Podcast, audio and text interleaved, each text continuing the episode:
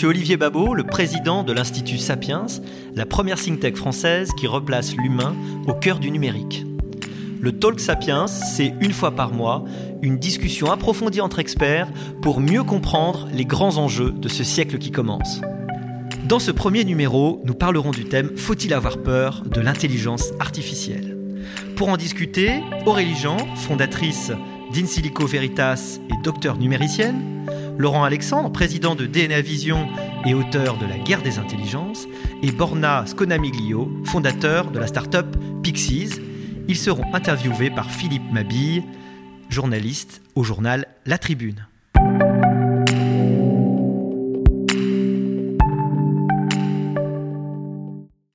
Faut-il avoir peur de l'intelligence artificielle? Bienvenue pour notre premier podcast organisé en partenariat par l'Institut Sapiens et le journal La Tribune. Avec nous pour en parler trois grands spécialistes, le docteur Laurent Alexandre, auteur de La guerre des intelligences et d'un livre à paraître en janvier, L'intelligence artificielle va-t-elle aussi tuer la politique? Bonjour Laurent. Bonjour. Aurélie Jean, vous êtes docteur en sciences numériques, fondatrice de In Silico Veritas, qui est une agence de conseil analytique et numérique. Et enfin, Bornas Cognamiglio, qui est le fondateur de Pixis, qui est une start-up spécialisée dans l'usage des technologies dans l'orientation scolaire. Bonjour. Bien, je suis Philippe Mabi, je dirige la rédaction de La Tribune, un journal qui assez spécialisé, on peut le dire, sur ces questions depuis quelques années, et dont Laurent Alexandre, d'ailleurs, est l'un, je le précise, des actionnaires. Merci, Laurent. Euh, donc, euh, je voulais euh, commencer peut-être par vous demander euh, une définition de l'intelligence artificielle dont on parle de plus en plus aujourd'hui, sans forcément qu'on y mette tous la même chose. Et on parle beaucoup de IA washing ou d'une forme euh, parfois de, de, confusion entre ce qui est la technologie, l'évolution de l'informatique et réellement l'intelligence artificielle. Donc peut-être Aurélie pour, pour euh, commencer. Oui, bien sûr. Alors l'intelligence artificielle, c'est un terme qui est très large, hein, parce que c'est un terme très ancien. Euh, l'intelligence artificielle, c'est faire résoudre par un ordinateur un problème, une résoudre, faire, une, simulation en fait pour répondre à une question, faire une prédiction, une estimation.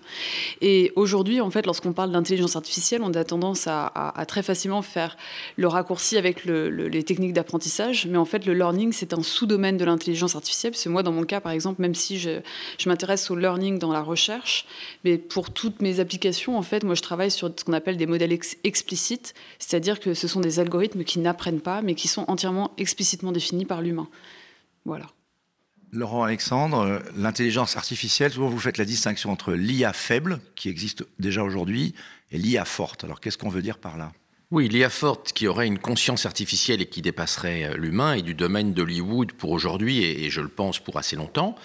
Dans le domaine de l'intelligence artificielle, c'est vrai, Aurélie a, a, raison de le dire qu'il y a un domaine qui progresse très très vite, qui est ce qu'on appelle le machine learning et le deep learning, et qu'on a souvent tendance à, considérer que c'est la seule forme d'intelligence artificielle. Mais il y a l'ancienne intelligence artificielle, hein, qui, qui, progresse moins vite que le deep learning, qui existe toujours. Et on a vraiment deux paysages très différents. On a ce qu'on appelle les IA connexionnistes, c'est-à-dire les IA qui essaient d'imiter le cerveau et qui euh, euh, sont le domaine du deep learning. Et puis on a les IA plus traditionnelles, qu'on appelle symboliques, et qui progressent aujourd'hui moins vite que le deep learning. Et c'est vrai que dans, dans les médias, on ne parle principalement que de deep learning, qui est un domaine qui est très chaud pour deux raisons. C'est que il progresse plus vite que les autres formes d'IA, et puis surtout, il nécessite des montagnes de données, et donc il donne un énorme avantage aux géants du numérique américains, les GAFA, et puis aux BATX chinois. Et dans les domaines où il y a beaucoup de données, les prédictions faites par les systèmes de deep learning sont remarquablement fortes et progressent extrêmement vite. On le voit en radiologie, on le voit dans des tas de domaines. Et donc, finalement, on a deux univers. On a un univers qui progresse très vite, c'est quand on a beaucoup de data et là, le deep learning est roi et dépasse souvent l'homme. Et puis quand on n'a pas beaucoup de data et qu'il faut expliciter les choses et, qu'on ne peut pas se permettre de laisser l'intelligence artificielle apprendre par elle-même, là on progresse moins vite et c'est le domaine des IA connexionnistes qui euh, étaient historiquement les, les premières IA qui se sont développées, les systèmes experts, et qui aujourd'hui sont nécessaires mais vont moins vite que le deep learning.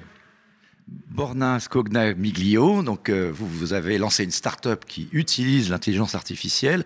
Quelle définition vous donnez, vous, de l'intelligence artificielle? Euh, Certains disent, euh, on l'a un peu vu avec ce que vient de dire Laurent Alexandre et Aurélie, qu'il y a une forme d'anthropomorphisme. On dirait c'est l'imitation du cerveau humain. En fait, c'est pas tout à fait ça, on n'en est pas encore là on n'en est pas encore du tout à ce point-là, et justement, ça va prendre beaucoup, beaucoup d'années, voire des, décennies, pour aboutir à cette intelligence artificielle de type fort qui va permettre, euh, pourquoi pas, d'aboutir à ce rêve euh, de l'homme de recréer, euh, reproduire le cerveau humain dans toutes ces interconnexions neuronales. Aujourd'hui, je pense qu'on est, encore dans une phase au niveau expérimental, au niveau du développement dans plusieurs secteurs, euh, de tout ce qui est le, socle finalement euh, de ce qui sera euh, la, richesse, comme disait le docteur Alexandre, c'est la constitution de très fortes bases de données.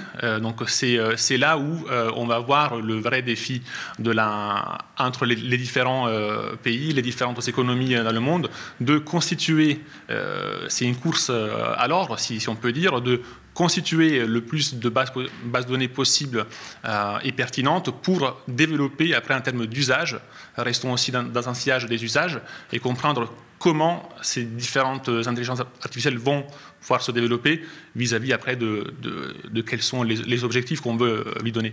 Alors, on va revenir sur les usages. Peut-être un mot de euh, précision avec Laurent Alexandre. Est-ce que le mot artificiel n'est pas artificiel? Quand on dit l'intelligence artificielle, euh, est-ce qu'on, justement, on ne pousse pas l'opinion, les gens, à penser à Hollywood, effectivement, à tous ces films de science-fiction?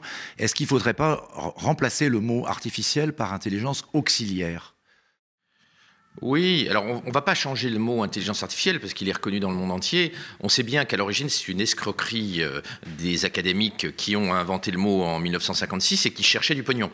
Et comme ils cherchaient du pognon, ils ont cherché un terme marketing qui allait faire vendre pour avoir plus de grants, c'est-à-dire plus de subventions euh, académiques. Et ils se sont mis d'accord sur le mot euh, intelligence artificielle, AI en anglais, parce qu'ils trouvaient que le mot, d'un point de vue marketing, était plus efficace pour aller lever de l'argent dans les universités. au bout de 70 ans, on ne va pas changer de terme. Hein. Comme vous savez, euh, Éric le Rouge, euh, pour euh, emmener ses compagnons conquérir le Groenland, leur a fait croire que le pays était vert, alors qu'il était déjà tout blanc. C'était une escroquerie politique et le Groenland s'appelle toujours Groenland mille ans plus tard. On on l'a pas appelé pays blanc. Donc on va garder le terme intelligence artificielle, même si aujourd'hui le terme est usurpé et ne convient pas très bien.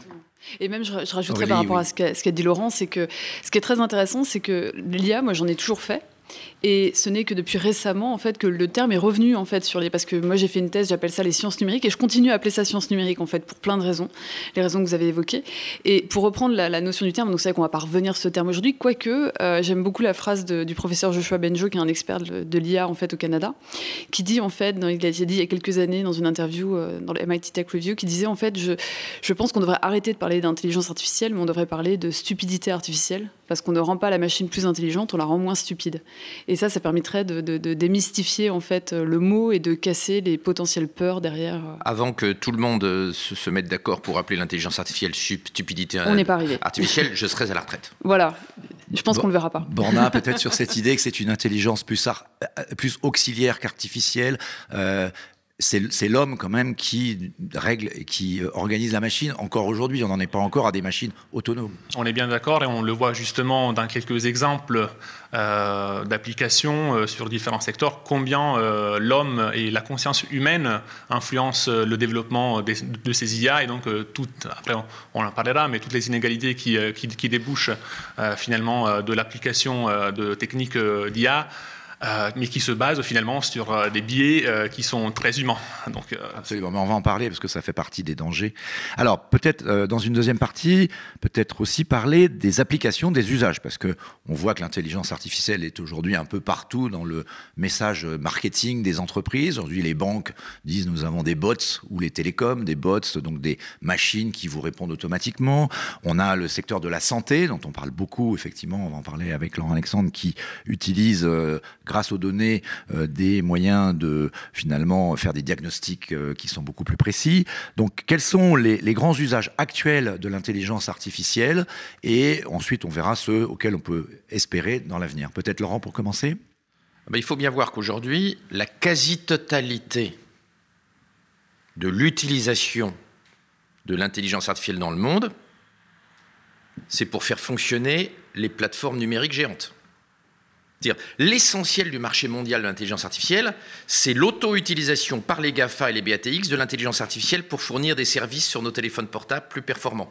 Donc, euh, les utilisations de l'intelligence artificielle en dehors de nos téléphones portables et des, et des, services que nous rendent les grandes plateformes, c'est très très faible. En santé, l'intelligence artificielle n'est quasiment pas utilisée. La voiture autonome, elle est expérimentale.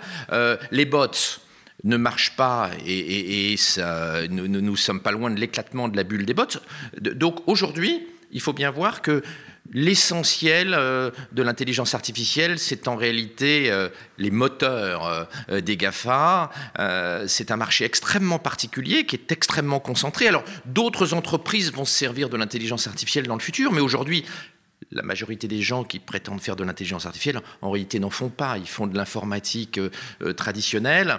Et donc, le paysage est très particulier. L'intelligence artificielle et les GAFA et les BATX, c'est aujourd'hui quasiment synonyme.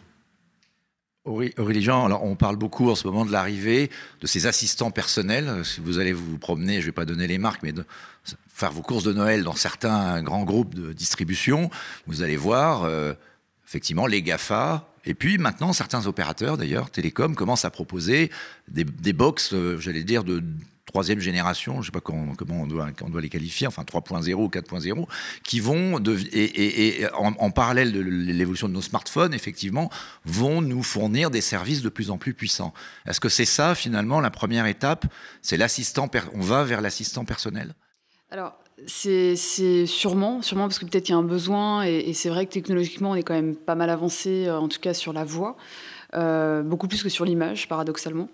Euh, après, pour euh, rebondir en fait sur, parce que je ne suis pas spécialiste des, bots, donc j'ai du mal à, vraiment avoir un recul technique fort là-dessus. Par contre, c'est vrai qu'en termes d'application, ce qu'a dit Laurent est assez intéressant parce qu'en fait, moi, j'ai travaillé partout sauf dans les réseaux sociaux et les donc donc moi, j'ai principalement, enfin, j'ai appliqué ce que j'ai fait dans la médecine, l'économie, la finance, même dans les outils d'éducation. Et c'est vrai que je vois bien, en tout cas de mon œil technique, c'est que les problèmes à résoudre dans ces différents domaines sont des problèmes compliqués. Euh, parce que alors, c'est vrai qu'il y a une absence de data, mais même le problème mathématique en soi est compliqué. il faut se rendre compte. Enfin, en médecine, par exemple, les problèmes sont extrêmement compliqués et je pense peut-être plus compliqués qu'un un, problème fortement parallélisable au sein des réseaux sociaux où en fait la data, elle est euh, littéralement euh, décimale. Enfin, j'exagère, mais voilà. Borna, peut-être euh, pour donner aussi un exemple de ce que vous, vous faites avec l'intelligence bah artificielle. pour euh, rebondir justement sur ce que vous disiez, euh, au niveau des assistants conversationnels hybrides, effectivement, il y a un fort risque de bulle. Aujourd'hui, nous aussi, on développe notre propre chatbot, mais on, se garde bien de le définir comme un, donc un outil qui est, qui est alimenté par une intelligence artificielle. C'est plutôt le, le contraire. C'est comment en fait appliquer euh, des modèles conversationnels qui sont euh, plus ou moins complexes, euh, qui, font, qui permettent en fait un entraînement, donc ce qu'on appelle du NLP, du Natural Language Processing. C'est comment en fait permettre en fait à des machines d'apprendre au fur et à mesure par rapport à des branches conversationnelles qui peuvent être de, plus en plus pertinentes d'un point de vue statistique et donc de suggestion. Le problème, c'est qu'aujourd'hui, au-delà de quelques euh, fournisseurs euh, de plateformes d'IA comme IBM, euh, comme Google avec Dialogflow, Microsoft, SAP qui a racheté une startup qui s'appelle Recast, aujourd'hui, le problème, c'est qu'on n'a pas vraiment de, plateforme tierce ou indépendante ouverte qui permet de développer de manière autonome, de, récolter, si vous voulez, des données pour comment dire, ne pas euh, aller juste à l'avantage de ces plateformes-là. Et c'est là, c'est le gros risque, en fait. D'ailleurs, d'ailleurs, la décision d'Orange, annoncée la semaine dernière, de passer maintenant par Alexa d'Amazon, et Alexa dépasse 10 000 chercheurs maintenant, hein, euh, prouve bien que les acteurs, même de grande taille comme Orange, ne peuvent pas lutter face à l'intelligence hein. artificielle. Pour faire ce que fait Alexa, il faut mettre des dizaines de milliards sur la table. Même un acteur de grande taille comme Orange ne peut pas mettre tout cet argent-là et il n'a pas l'expertise euh, que les, que les GAFA ont. Donc on a un marché de plus en plus oligopolistique et il n'y a effectivement pas pas de solution en dehors des grands plateformistes aujourd'hui pour beaucoup d'acteurs de l'IA, parce qu'il n'y euh, a pas d'autres plateformes que celles des, géants. Alors, vous, parlez de l'usage, effectivement, la voix qui est en train d'arriver, effectivement. Euh, là, ça va être euh, l'intelligence artificielle personnelle dans nos maisons. C'est-à-dire, est-ce qu'on va un peu à la façon, vous savez, de, ces films de science-fiction, avoir un assist, on va, on va, on va, on va converser avec une machine pour gérer le chauffage, aller faire les courses automatiquement, etc. Est-ce qu'on va parler à notre frigidaire Est-ce qu'on va parler à notre machine à laver? Alors, euh, il y a des limites. Hein. Le clavier de son téléphone portable a quand même de gros avantages par rapport à la voix. C'est la discrétion c'est compliqué quand on est dans la pièce d'à côté de sa femme de dire à Siri appelle ma maîtresse euh, parce que euh, euh, et organise-moi un 5 à 7 cet, après-midi. C'est surtout si Siri appelle votre maîtresse sans, sans, vous prévenir. Devant les enfants. Donc l'interface du téléphone portable a un avantage, c'est qu'elle respecte mieux l'anonymat que la voix. Donc il y, a certaines choses que l'on ne dira pas par la voix, sauf quand on est tout seul, mais on est rarement, on est rarement tout seul et, et isolé. Donc il ne faut pas enterrer le clavier de téléphone portable. Alors, un des usages aussi dont vous avez parlé, c'est la voiture autonome. Alors, elle est aujourd'hui expérimentale, on en parle de plus en plus. Euh, elle pourrait révolutionner euh, les transports. On parle beaucoup du problème des transports en ce moment en France. Est-ce que c'est envisageable? À, quelle date est-ce qu'on peut envisager voir arriver des voitures autonomes, d'après vous? Où en sont les, les grands acteurs de l'automobile? Alors, comme d'habitude, il y a une différence entre l'arrivée à maturité de la technologie et puis euh, les changements sociologiques et réglementaires avant qu'on autorise des self-driving cars et des self-driving trucks dans tous les pays, euh, que la voiture autonome ait le droit d'aller, de passer la frontière entre la France et l'Allemagne parce qu'il y a la même législation euh, dans tous les pays, il va, se passer du temps. Donc ça va être une révolution, la voiture autonome, mais on est plutôt entre 2030 et 2040 qu'au 1er janvier 2019. Donc il ne faut pas, pas sous-estimer l'inertie politique, réglementaire et sociologique c'est très intéressant ce que dit Laurent parce que je suis la première à dire en fait parce que la loi en fait par définition elle est conservative parce qu'en fait elle est souvent en retard par rapport aux pratiques sociales parce qu'elle est là pour réguler une pratique sociale qui a déjà été mise en place la plupart du temps, ce qui n'est pas le cas tout le temps, mais la plupart du temps. Donc cela étant dit, c'est encore plus le cas avec la technologie numérique parce qu'en fait elle va très vite, donc les échelles de temps se sont réduites, les échelles de temps législatives ne sont, sont pas réduites en parallèle. du tout, au contraire. Voilà, et, c'est vrai que euh, en parallèle de ça, il faut aussi reconnaître qu'on a euh, en face de nous en fait des dirigeants économiques et euh, politiques qui ne comprennent pas la révolution en cours. Et je pense que c'est la première fois de l'histoire de l'humanité. Même durant la, révolution industrielle, ils comprenaient un minimum. Il suffisait de, regarder une machine en fonctionnement, c'était tangible. Euh, donc c'est vrai qu'il y, a une question derrière ça qui est, selon moi, comment euh, innover et ne pas bloquer les évolutions sociales tout en garantissant en fait un bien, euh, en tout cas tout en garantissant l'absence de mal qu'on peut, qu'on peut, qu'on peut faire sur, sur, sur des gens. Voilà. Borna, oui, sur ce. c'est hyper intéressant et en fait je pense qu'il y a une semaine, il y a Google qui a, annoncé euh, le lancement du premier service euh, expérimental de, taxi autonome. Et euh, il y avait une publication sur LinkedIn partagée par, par quelqu'un de mes contacts. Et c'était incroyable de voir le nombre de commentaires provenant de professionnels des transports, des taxis, mais c'était vraiment une déferlante de de toute manière, l'IA ne remplacera jamais l'humain, les taxis resteront toujours l'humain. C'était vraiment, mais que ça. Dans 99% des commentaires, c'était vraiment une, une, une, contraposition très très forte euh, à ce type euh, d'introduction de cette innovation-là.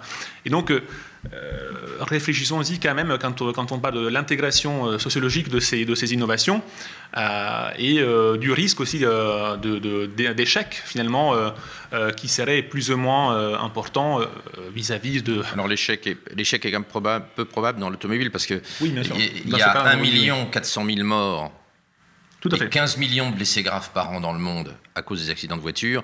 Et on estime que des voitures autonomes diminueraient de 90% ce chiffre. Donc d'un point de vue médical, on ne va pas tenir sur l'interdiction parce qu'il euh, y a un tel avantage à diminuer toutes ces souffrances, tous ces morts, tous ces accidents que les pouvoirs publics seront obligés d'autoriser la, voiture autonome parce que sinon ils seront attaqués par des gens dont, qui, qui auront euh, eu des accidents de voiture, dont l'enfant aura été écrasé par une, par une automobile conduite par un humain. Donc à moyen terme, de toute façon, la victoire de la voiture autonome est, obligatoire parce qu'elle est beaucoup, beaucoup, beaucoup plus efficace et beaucoup, beaucoup moins dangereuse que la voiture euh, traditionnelle, en dehors des cas possibles dans le futur de hacking euh, malveillant. Alors, avant de parler de, l'attitude des politiques. Effectivement, vous êtes en train de l'évoquer à l'égard de ces nouvelles technologies. Il y a une question quand même euh, qui me paraît importante, c'est euh, on dit souvent les politiques n'y comprennent rien, mais je voudrais savoir est-ce que les scientifiques eux-mêmes comprennent comment ça marche? Parce que j'ai vu un certain nombre de débats, alors je suis pas un spécialiste, mais j'ai vu un certain nombre de débats disant on a regardé le deep learning, on a regardé comment les machines, on a fait converser des machines entre elles, et en fait on ne sait pas très bien ce qui se passe à l'intérieur du entre guillemets cerveau de ces machines.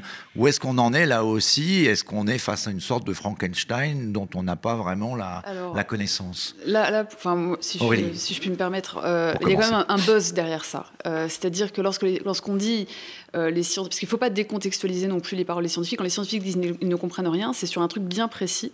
En fait, c'est sur euh, la création du réseau neuronal profond et en particulier l'extraction des invariants. C'est-à-dire que lorsqu'on a, juste pour que les gens comprennent, en fait, lorsqu'on développe un algorithme, explicitement, ça veut dire qu'on définit des critères explicites de cet algorithme. Nous, humains, on le fait en tant que scientifiques. Le réseau neuronal, ce qui va se passer, c'est que les invariants vont se créer naturellement par la catégorisation en fait, de données d'entrée. Dans le deep learning, en fait, le réseau est profond. Pourquoi? Parce qu'on a davantage de données, donc on peut aller beaucoup plus loin dans, le lien des invariants. Et donc c'est ça qu'on a du mal à comprendre, comment ces invariants, en fait, comment de comprendre l'ensemble de ces invariants, ce qui est pourtant très important, en particulier pour les notions de biais. Euh, donc ça, c'est vraiment déjà premièrement. Et deuxièmement, concernant les politiques, moi je suis la première à dire, et quand je dis ça, c'est pas, euh, c'est pas, euh, enfin, on peut réfuter l'argument, mais disons que c'est à nous aussi scientifiques d'expliquer de, de, aux gens, d'expliquer aux politique de former, d'intégrer nos connaissances et de transmettre notre savoir euh, aux gens, aux néophytes, pour qu'ils puissent justement s'approprier ce sujet. Et, je pense qu'on peut même dire, c'est un peu provocateur, mais c'est peut-être aussi un échec de notre part. Euh, qu'aujourd'hui, alors peut-être ça a été très vite, encore une fois les échelles de temps sont très réduites, mais on n'a pas réussi en fait à transmettre ce, savoir, ces connaissances, et donc je pense qu'il faut se poser la question de comment faire ce pont entre euh, les scientifiques, les sachants entre guillemets, et les autres. Alors Laurent Alexandre, vous écrivez un livre sur euh, l'IA va-t-elle tuer aussi les politiques? Quelle est votre réaction sur cette question de désynchronie finalement entre la science et la politique? Alors il y a deux choses. Il y a la nullité technologique des politiques d'un côté, et puis d'autre part, est-ce que c'est un trou noir? Est-ce que c'est une boîte noire, l'IA, ou est-ce qu'on peut comprendre ce qui se passe euh, dedans? Alors, Les politiques euh, sont effectivement nuls en technologie. On voit bien dans le gouvernement Édouard Philippe, il n'y a quasiment aucun technologue. Dire, euh, le Premier ministre ne connaît pas la technologie, ne connaît pas la science. On a, a des gouvernements qui sont aujourd'hui faits d'apparatchiks en Europe ou de juristes mais quasiment pas d'ingénieurs. Et on est en décalage complet avec la Chine, où le pouvoir est détenu par des scientifiques, des savants, et puis, euh, des, des businessmen. Alors, donc, il faut effectivement que les spécialistes du sujet communiquent mieux et euh, soit euh, didactique vis-à-vis des hommes politiques, mais il faut aussi que les hommes politiques bossent et soient moins nuls en technologie. La nullité technologique des politiques n'est plus tenable quand on a un tsunami technologique, quand on a une révolution technologique. Donc les politiques doivent faire un effort sur eux-mêmes, être moins superficiels et davantage bosser. Après, on a un problème passionnant qui est le problème de l'auditabilité des IA. Alors effectivement, dans les IA traditionnelles, elles sont en fait écrites à la main et ce sont des algorithmes qui sont parfaitement auditables. En revanche, dans le deep learning, on a maintenant une auditabilité qui devient quasiment nulle. C'est-à-dire, le cerveau humain ne peut pas comprendre comment se sont organisés les poids, la pondération des 800 millions ou 1 milliard de neurones virtuels d'un réseau sur 20 couches, pour utiliser du jargon euh, du deep learning. C'est impossible. Et d'ailleurs, Benjo, à Montréal explique qu'il est complètement stupide de vouloir auditer un réseau de deep learning. Ce n'est pas possible. Si on fait du deep learning, c'est justement parce qu'il y a trop de choses à formaliser. Ça n'est pas possible par les techniques auditables traditionnelles parce qu'il y, a trop, y a trop de dimensions. Seul, et, seul une IA pourra auditer une IA. Voilà, en fait, exactement. non, mais Benjo, Benjo va au-delà. Il dit il est idiot de vouloir comprendre comment marche la black box de l'IA. Il faut juger les IA de type deep learning à partir des résultats. Est-ce que ça guérit mieux le cancer qu'un autre système? C'est la vraie question. Et la fausse question, c'est est-ce qu'on comprend euh, pourquoi elle a choisi telle chimiothérapie plutôt que telle autre, qui est une question qui n'a pas de réponse. Et plus on va aller dans le deep learning, en réalité, plus on va se rendre compte que l'auditabilité est très très difficile.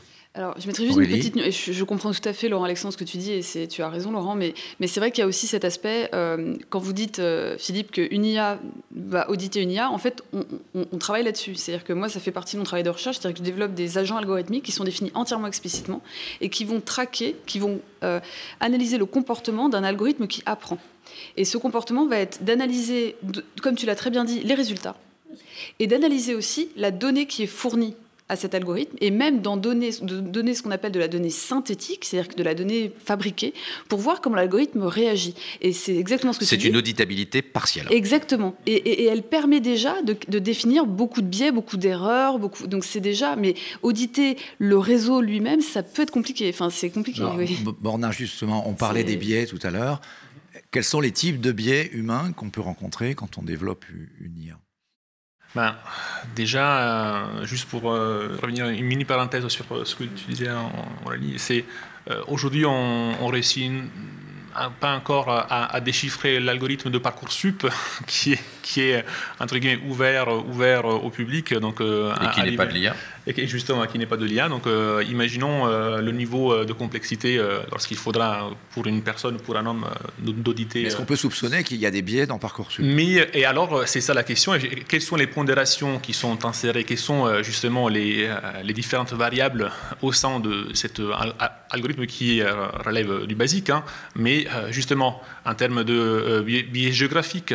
Donc combien de, jeunes étudiants de banlieue euh, ont le droit de candidater à des établissements euh, à Paris? Ou euh, des combien en fait on, peut le voir après dans l'usage que nous aimerions aussi en faire pour l'orientation mais imaginez pour les filles et pour les femmes comment ne, pas tomber dans les biais de, genre, dans les biais sociaux, et donc comment ne pas tomber dans l'autocensure programmée. Donc comment en fait ne pas, ne pas permettre à, des algorithmes de, nous accompagner finalement vers ce qui sont les outcomes, donc quels sont les, bienfaits, quels sont les, résultats qu'on veut.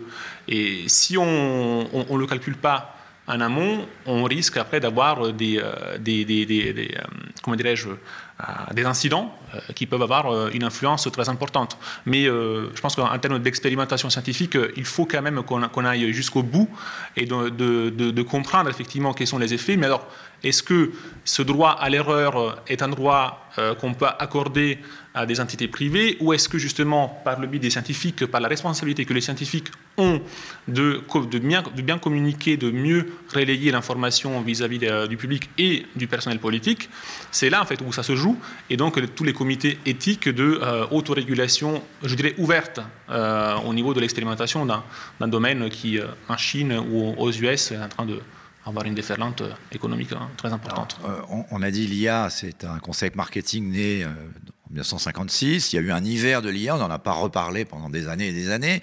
C'est revenu, on va dire, effectivement, avec les GAFA, fin 2011, notamment avec le deep learning. Avec le deep learning en 2011. Et puis, on a l'impression que depuis, ça s'accélère quand même. Ça va de plus en plus vite. Et moi, une question que je voulais vous poser, c'est un des dangers, c'est est-ce que on n'est pas en train de dire, bon, ça va très vite, il y a une course à l'IA, on en parlait, la compétition entre les Chinois, les Américains, l'Europe au milieu qui finalement est un peu euh, dépassée.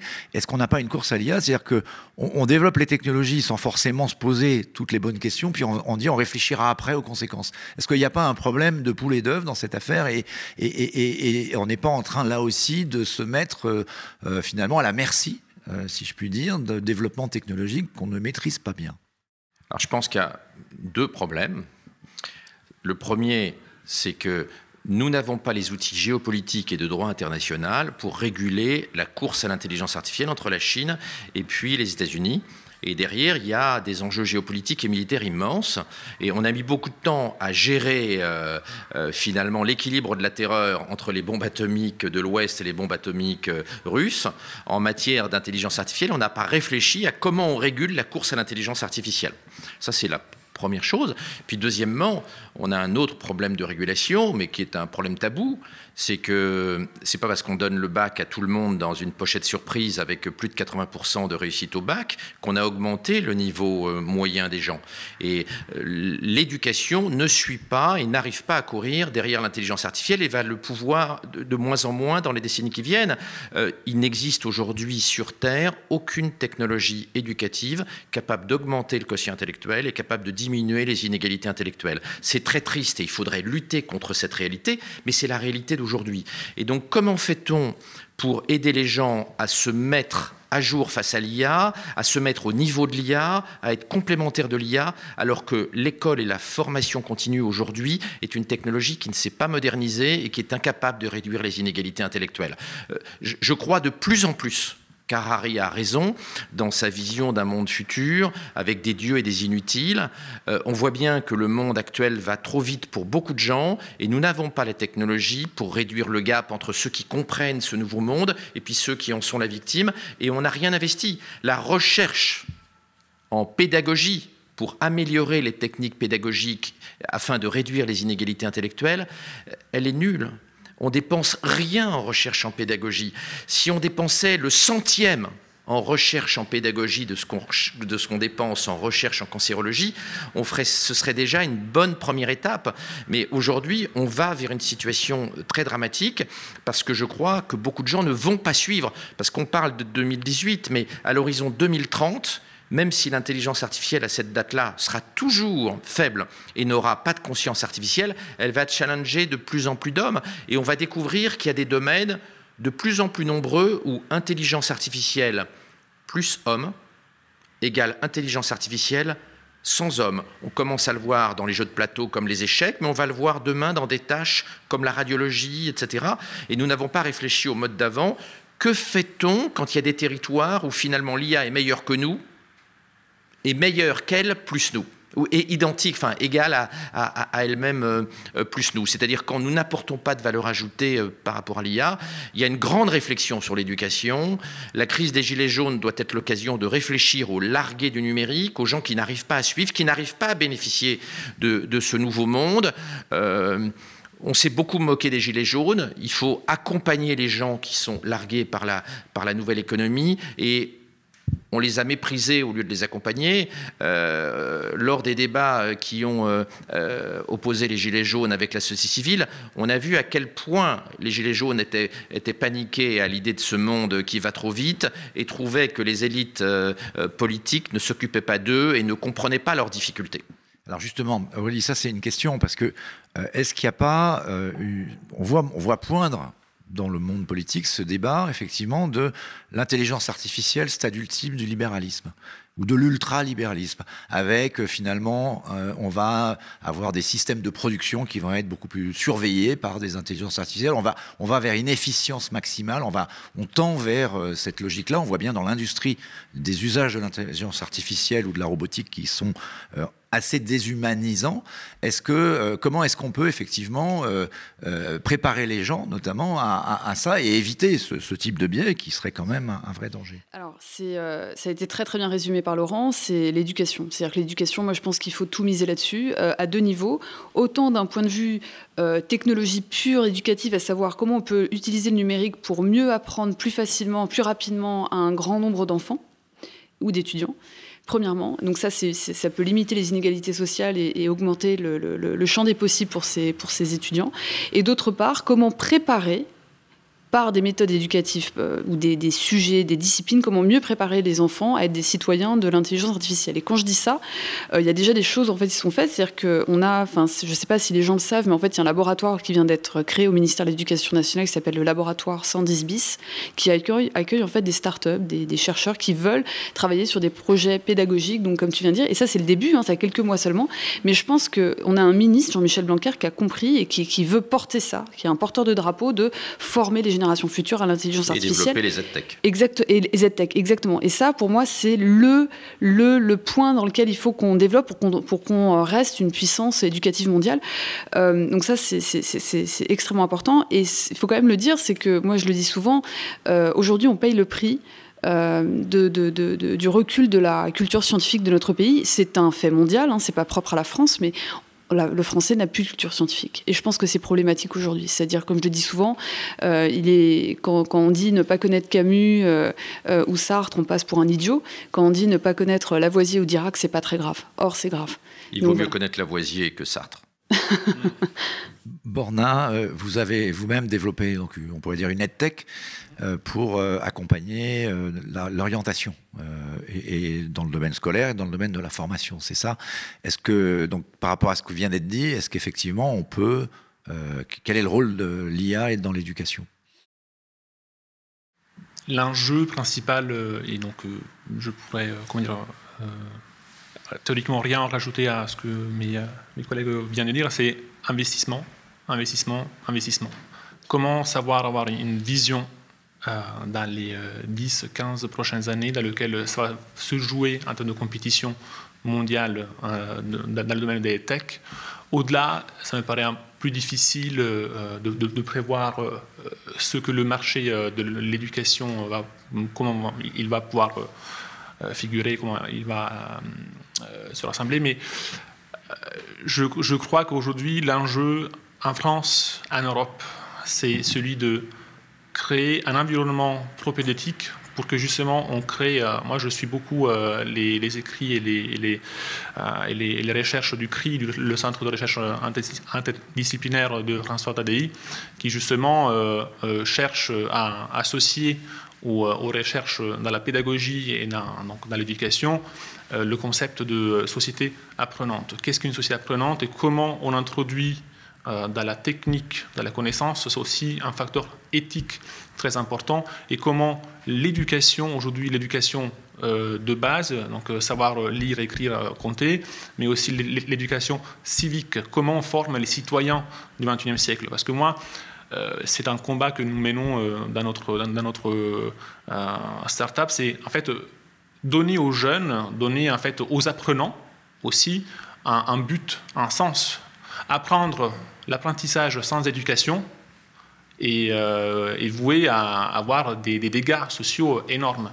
Donc euh, si on ne suit pas d'un point de vue, euh, non que si la technologie n'est pas contrebalancée entre guillemets par aussi un, dans l'éducation par des aspects de éthique et de justement de vision de la société dans laquelle on veut aller, le risque c'est de tomber dans le crédit social chinois, le risque c'est de tomber dans, des, des contextes sociaux qui justement vont à l'encontre du libéralisme.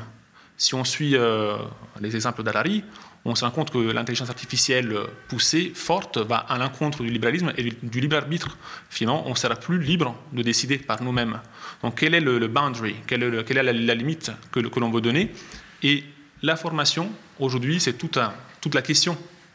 L'enjeu, c'est de travailler dans l'état présent, dans le, moment T aujourd'hui, et comment aider des millions, millions de jeunes européens et dans le monde forcément, dans, les pays avec un fort taux euh, démographique, comment les introduire dans ce monde qui va exclure des masses et masses de personnes. Et là, c'est l'enjeu du présent. Et l'enjeu du futur, il ne peut que répondre à des politiques publiques de, euh, si vous voulez, d'investissement sur quels sont les enjeux clés pour le monde de, demain et quelle est la, société dans laquelle on veut vivre. Si on n'a pas cette, vision-là, long-termiste, eh bien, on peut, on peut chercher à, travailler sur la forme, mais sur le fond, on n'y est pas. Euh, Laurent Alexandre, la France et le Canada viennent de proposer la création d'un GIEC de l'IA, c'est-à-dire ils ont appelé ça le G2IA. C'est l'idée d'une organisation internationale qui permettrait de réguler au niveau mondial ce que vous décriviez tout à l'heure, c'est-à-dire cette compétition entre deux géants la Chine et les États-Unis. Et puis là, on vient finalement, au cours de ce que vous venez de dire, finalement, il y a deux, dangers qu'on voit apparaître. C'est le techno-libéralisme absolu d'un côté, et puis une sorte de techno-dictature. Vous parliez du crédit social en Chine d'un côté, et on pourrait mettre en face euh, euh, le monopole, entre guillemets, qui est en train de s'installer au profit des GAFA. comment est-ce qu'on on peut réguler et, quel peut être le rôle éventuellement euh, de l'Europe à, l'intérieur de, cette tentative finalement de, proposer euh, une forme de régulation. C'est un chantier de long terme. Hein. La régulation, la coopétition, la symbiose, les synergies, les interfaces, la gouvernance entre nous, nos cerveaux biologiques et l'intelligence artificielle, ça va nous occuper pour les prochains millions d'années. Ce n'est pas un chantier de 10 ans. L'intelligence artificielle ne va pas disparaître le 1er janvier 2043. Donc on est parti pour cohabiter avec l'IA pendant très longtemps. Donc il, faut s'armer de patience. Euh, euh, ça va durer plus longtemps que, le GIEC. Alors on, retrouve l'arrogance française habituelle sur ce sujet. Au lieu de nous occuper à réduire notre, déficit en IA, euh, et les Européens sont nuls en IA, quoi que les politiques racontent, et essayer de nous faire rattraper les GAFA, les BATX, on parle de gouvernance mondiale et on veut donner, comme d'habitude, des leçons à la Terre entière. Il faut que la France cesse de vouloir donner des leçons de morale à la Terre entière et il faut qu'elle bosse pour rattraper son énorme retard euh, technologique. Donc, euh, nos politiques doivent apprendre la modestie, le travail, le sens du long terme et sortir des effets de manche universalistes où nous sommes ridicules, nous sommes des roquets sur le plan technologique. Bossons avant d'expliquer euh, à la terre entière euh, ce qu'il euh, ce, qu'il faut faire. Alors, au-delà de ça, je, pense que notre réflexion en, Europe est, très faible et nous n'avons pas réfléchit aux conséquences sur les 10 à 20 prochaines années de notre vassalisation euh, technologique. L'Europe s'est trompée et n'a pas vu la vague du deep learning qui favorise énormément les gens qui ont des montagnes de données pour éduquer les intelligences artificielles de, type deep learning. Et aujourd'hui, elle se retrouve avec euh, un immense retard et on voit mal comment l'Europe peut rattraper son retard en, deep learning. Le meilleur spécialiste au monde du sujet, hein, Kai Fouli, euh, a été très cruel ces derniers jours et a dit l'Europe se fout le doigt dans l'œil jusqu'au coude si elle imagine qu'elle va avoir la, médaille de bronze de l'IA derrière la Chine et les États-Unis. Elle va avoir aucune médaille. Elle est inexistante. Donc euh, il y a 20 ans de boulot pour que l'Europe revienne dans la course. Euh, je pense qu'aujourd'hui, c'est la priorité. Et de monter une énième usine à gaz avec un nouveau GIEC euh, me paraît une idée vraiment très bête. Oli, sur ces questions de l'éthique euh, mondiale de l'IA, on en parle quand même beaucoup. Je crois que c'est quelque chose sur lequel vous réfléchissez, sur les, comment est-ce qu'il doit y avoir une forme d'éthique sur les algorithmes? Alors justement, c'est intéressant parce que je, je, ne crois pas forcément à la voie législative pour euh, l'éthique à l'échelle mondiale, je pense que c'est une erreur parce que c'est exactement de l'ethnocentricité à la Lévi-Strauss, hein, je trouve. Hein. et donc je, suis complètement d'accord. Par contre, j'aime bien cette idée de charte et de serment, qui est quelque part pour moi une alternative euh, proactive de la, de la loi, puisque la loi, en fait, elle est, même si on souhaite qu'elle soit un déclencheur de, conscience individuelle, elle, arrive souvent pour euh, fixer une erreur ou punir. Alors que le serment et la charte sont bien, plutôt faits pour, alerter, alimenter des discussions et déclencher, encore une fois, des consciences individuelles des, des acteurs de, l'IA. Et dans ce sens, euh, enfin, moi j'avais coécrit avec Grégory Renard, en fait, le fondateur de X-Brain en la Silicon Valley, euh, on avait coécrit en fait un, serment qui s'appelle Holbert Turing, qui est sorti en juin dernier. Nos noms ne sont pas du tout rattachés au serment, il appartient à tout le monde, il est libre d'accès. Euh, et, en fait, pour moi, l'idée d'un serment, et c'est hors de la, législation, c'est vraiment de, faire réfléchir les, vrais acteurs, donc les acteurs en fait de l'intelligence artificielle à l'échelle mondiale, euh, sur ces sujets et de les faire tendre vers un consensus de valeurs morales. En tout cas, c'est ce que j'espère. C'est un peu, euh, pour l'image, c'est un peu ce qui, est fait avec le serment d'Hippocrate, même si le serment d'Hippocrate n'est pas universel, on, l'oublie de le dire, mais en fait, il y a différentes versions du serment d'Hippocrate en fonction des, des, cultures, et ça, je trouve ça intéressant parce qu'on peut non plus. Euh, enfin, c'est compliqué d'imaginer euh, l'universalité des, valeurs morales, même si on le souhaiterait. Et donc, euh, il y a des choses qui sont faites, et encore une fois, je pense que c'est aux acteurs aussi de réfléchir, ou en tout cas d'être main dans la main avec les parlementaires et les législateurs quand il y a besoin. mais il ne faut pas. Enfin, la loi n'est pas forcément le, chemin le, plus adapté, en tout cas à l'échelle mondiale. Alors, si on se projette à un plus long terme, ne sais pas fixer cette date, certains parlent du point de singularité, c'est-à-dire ce moment où euh, finalement la technologie serait devenue tellement puissante qu'elle s'auto-générerait elle-même, elle serait capable de s'auto-créer et elle pourrait se poser la question de notre propre utilité, voire même certains auteurs disent est-ce que l'homme n'est pas un danger, tel danger pour la planète qu'il faudrait mieux le faire disparaître, comme ça on serait bien débarrassé. Euh, Laurent Alexandre, ce point de singularité dont on parle, c'est un mythe, euh, c'est quelque chose de c'est un fantasme. C'est un fantasme mais il y a des fantasmes qui deviennent parfois des réalités. Moi, personnellement, je ne crois pas à un point de singularité proche. Je pense qu'on va avoir des intelligences artificielles faibles, sans conscience artificielle, qui vont devenir de plus en plus puissantes et qui vont dépasser l'homme même si elles n'ont pas conscience d'elles-mêmes, dans des domaines euh, croissants, ce qui va poser un problème d'éducation, euh, notamment pour les gens euh, qui sont moins bien dotés en intelligence conceptuelle. Ça, j'y crois. Le scénario, la science-fiction, où on est dépassé par l'intelligence artificielle, je, n'y crois pas trop. On observe aujourd'hui qu'on ne fait aucun progrès vers la conscience artificielle, hein, et, on découvre beaucoup de limites des systèmes de deep learning. Est-ce qu'on peut, qu'on peut les dépasser? Est-ce que le deep learning peut conduire à des intelligences artificielles générales comme le souhaitent beaucoup de gens, dans la Silicon Valley, mais aussi à Londres, comme Demis Hassabis, euh, euh, le patron de DeepMind, hein, qui, a fondé AlphaGo, euh, et qui pense qu'on peut aller vers des intelligences artificielles générales.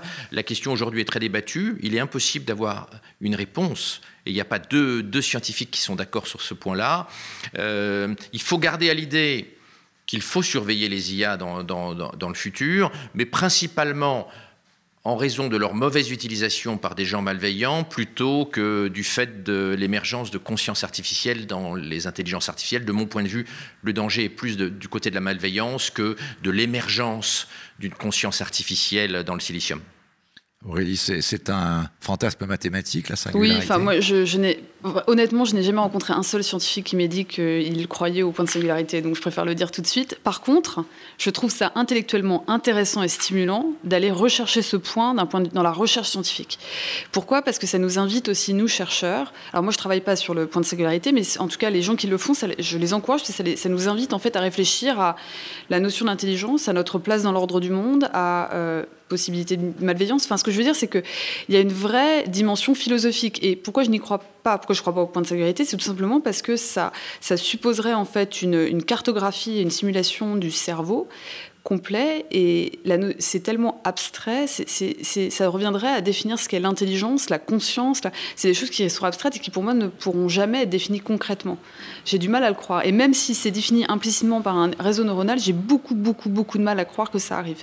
Mais encore une fois, j'aime cette idée d'aller travailler sur ce sujet, d'aller travailler sur la, la, modélisation de la conscience, la simulation de la conscience, parce que, encore une fois, ça nous invite à réfléchir à des sujets profond et euh, à notre rapport, enfin notre place dans l'ordre du monde. Et ça, c'est important. Bornage. Et aussi, excusez-moi, j'ai oublié, mais euh, quelque chose de très important, c'est que ça, ce qu'il faut imaginer, c'est que toutes les évolutions technologiques que l'on va faire par la recherche du point de singularité, même si elles n'aident pas le point de singularité, vont aider d'autres domaines. Et c'est ça qui est intéressant aussi. Borna ou Laurent, moi ce que j'ai lu, encore une fois, c'est chez certains auteurs peut-être qui fantasment, c'est que ce point de singularité, en fait, il pourrait arriver par hasard.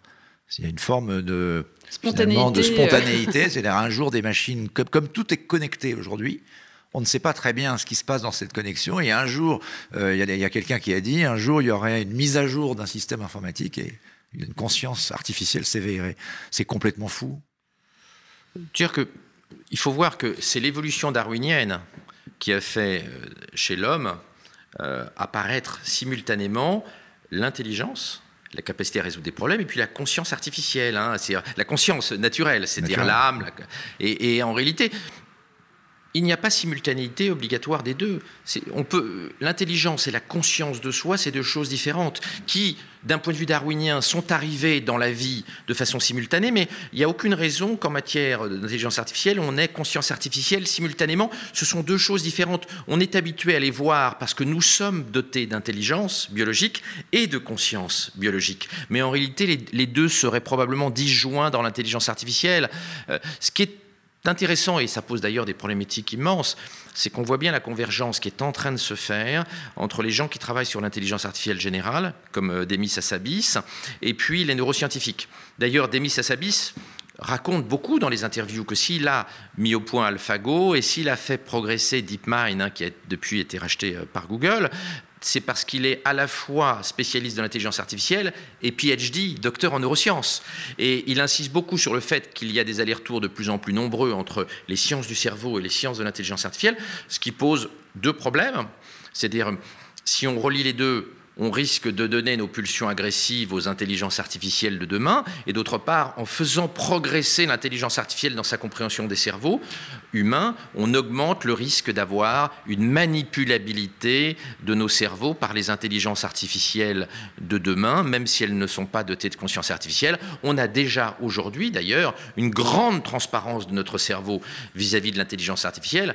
Les psychiatres ont d'ailleurs été extrêmement choqué de découvrir que les intelligences artificielles prédisent mieux notre risque suicidaire que les meilleurs psychiatres, que les meilleurs d'entre eux. On a parlé beaucoup un peu des peurs, des dangers, c'était le thème de ce premier podcast. Peut-être pour conclure, euh, les bienfaits qu'on peut espérer, peut-être en quelques phrases, euh, les uns ou les autres, et ça sera un peu la, Euh, moi, j'ai énormément. Qu'est-ce qu'on peut attendre de bon de l'intelligence artificielle? Euh, Énormément d'espoir dans la médecine et dans la démocratisation de toute discipline, que ce soit l'éducation, la médecine. Euh, démocratisation dans le sens où, en fait, augmenter, améliorer l'accès aux soins, améliorer les diagnostics, améliorer, aider davantage les médecins dans les salles d'opération, pouvoir opérer à distance et dans l'éducation, plein de choses aussi encore à venir. Pour moi, il y a beaucoup de choses qui peuvent être faites pour aider l'humain et c'est déjà le cas. Hein. Faut, faut pas non plus euh, voir ça sous un prisme négatif. Borna, le... Moi, j'aurais. Qu'est-ce qu'il y a de bon dans l'intelligence artificielle bah, De bon, il y a tout ce que l'on veut que ce soit bon et tout ce que l'on veut que ce soit mauvais. C'est-à-dire que j'aurais plus peur euh, de la bêtise humaine que de l'intelligence artificielle, euh, dans la mesure où on est capable de tout. On est nous les maîtres de notre destin. Et je pense que bah, aujourd'hui, c'est une époque de transformation radicale de la société, mais qui est pleine d'opportunités dont on ne se rend pas compte. Et je pense que dans cette transformation, dans, toutes les angoisses que la société aujourd'hui est, en train de vivre, dans cette histoire qui nous rattrape, parce que euh, beaucoup de, personnes qui travaillent dans ce domaine, les scientifiques, les chercheurs, euh, on parle d'un monde dans euh, X dizaines d'années, mais je pense que l'histoire, la géopolitique vont nous rattraper et sont en train de nous rattraper aujourd'hui. Les Gilets jaunes, c'est un phénomène, un épiphénomène, mais qui est un signal euh, faible de ce qui pourrait être le appraisal des sociétés euh, dans le futur et qui vont peut-être empêcher euh, certaines, certaines malveillances de fond au niveau des, progrès technologiques. Mais arrêter le progrès pour l'arrêter, ça, c'est justement, ça va à l'encontre de tout, de tout progrès de, de l'espèce humaine. Laurent Alexandre, qu'est-ce qu'on peut attendre de bon est-ce qu'il faut imaginer un jour peut-être une intelligence artificielle président de la République? Euh, Moi, je suis pessimiste. Je pense que l'intelligence artificielle va laminer les classes moyennes et les classes populaires avant de guérir le cancer. Pour le dire autrement, les effets négatifs politiques et sociétaux de l'intelligence artificielle vont précéder les avantages scientifiques futurs je pense que nous allons vers une grave crise politique à cause de ce décalage entre les effets négatifs rapides et les effets positifs à moyen terme de l'intelligence artificielle. Nous n'avons pas préparé cette mutation, ni sur le plan éducatif, ni sur le plan politique. Nous allons vers une grave crise de la démocratie. Très bien. Eh ça sera donc la conclusion, pas très optimiste, mais pourquoi pas, effectivement, espérer néanmoins en l'humain pour nous sauver de l'intelligence artificielle. Merci à tous les trois et euh, à la prochaine émission, euh, prochain podcast dans quelques semaines.